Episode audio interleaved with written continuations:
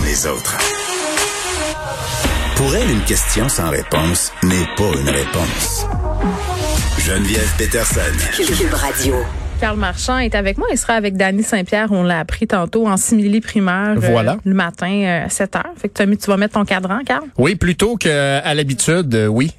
Mais ça me donnera une certaine partie de mes après-midi pour profiter de l'extérieur. Danny, euh, je lui ai dit qu'il fallait qu'il anime en rimant. Toi, tu pourras prendre ton petit accent radio-canadien. Ce sera extraordinaire.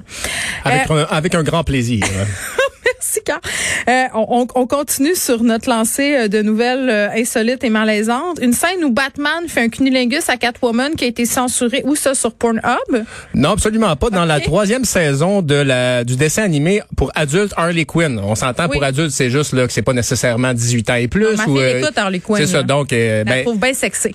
Ben, elle l'est, euh, oui. Et le, le personnage est quand même très très sexy aussi dans euh, Suicide Squad. Là, on Oui. s'entend le costume. Mais bon, eh bien, euh, peut-être que ça a inspiré les, euh, les créateurs parce qu'ils ont euh, ils ont mis une scène en fait où euh, Batman, oui, faisait un cunilingus à Catwoman. Ça Ça, n'a pas passé au conseil. passe pas. DC Comics aurait dit que Batman peut absolument pas faire ça. Les Pourquoi? super-héros ne font pas ça.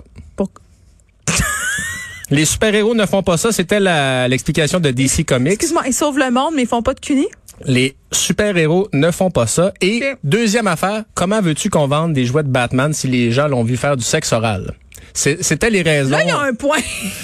Bon, en même temps, en même temps, est-ce qu'on pourrait pas un peu euh, pas démystifier, Moi, mais je- déstigmatiser le, le sexe oral, je sais pas. Ben moi, je suis absolument pour qu'on démocratise le cunilingus. Ceci dit, je me vois mal euh, écouter ça avec mon enfant de 12 Ben ans. voilà. Puis, tu sais, ou mon fils, ben, qu'est-ce qu'il fait, la madame? On dirait que ça me tente pas tout de suite, là. Si je peux Ben, comprendre euh, que c'est peut-être, euh, c'est un film, bon, je comprends que c'est pas pour les enfants jeunes jeunes, mais il y a mais- plein d'enfants jeunes jeunes qui l'écoutent, là. Oui, puis euh, tu sais le petit 13 ans et plus en bas de l'écran là, souvent là, on s'entend que je sais pas si toi tu l'as toujours respecté là, mais Ben, je l'ai jamais respecté. En Ben, fait, c'est l'une de mes principales caractéristiques. Mais je te dirais aussi qu'écouter une scène de sexe avec son enfant, il y a rien de plus malaisant. Je suis pas bien à chaque fois. Ouais. Puis quand j'étais petite, je me rappelle d'avoir eu des grands moments de malaise euh, quand j'écoutais Lancer compte. c'est le fun de les revivre en tant qu'adulte, hein, ces ça. malaises là.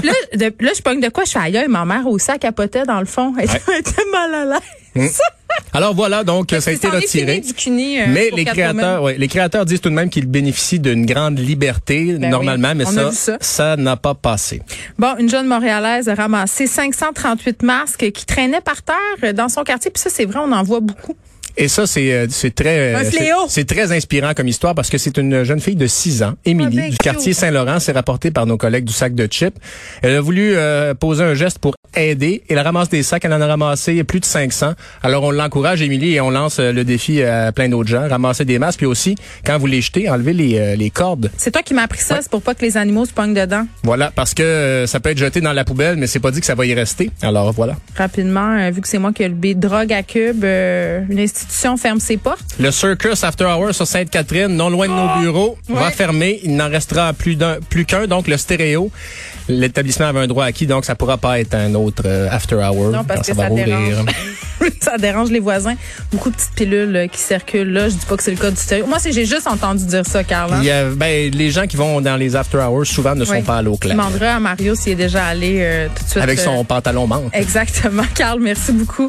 Merci à l'équipe de recherche, Luc Fortin, Maud Boutet, Frédéric Mocol, Sébastien Laperrière à la mise en onde. Et merci surtout à vous, les auditeurs. On se retrouve demain, 13h.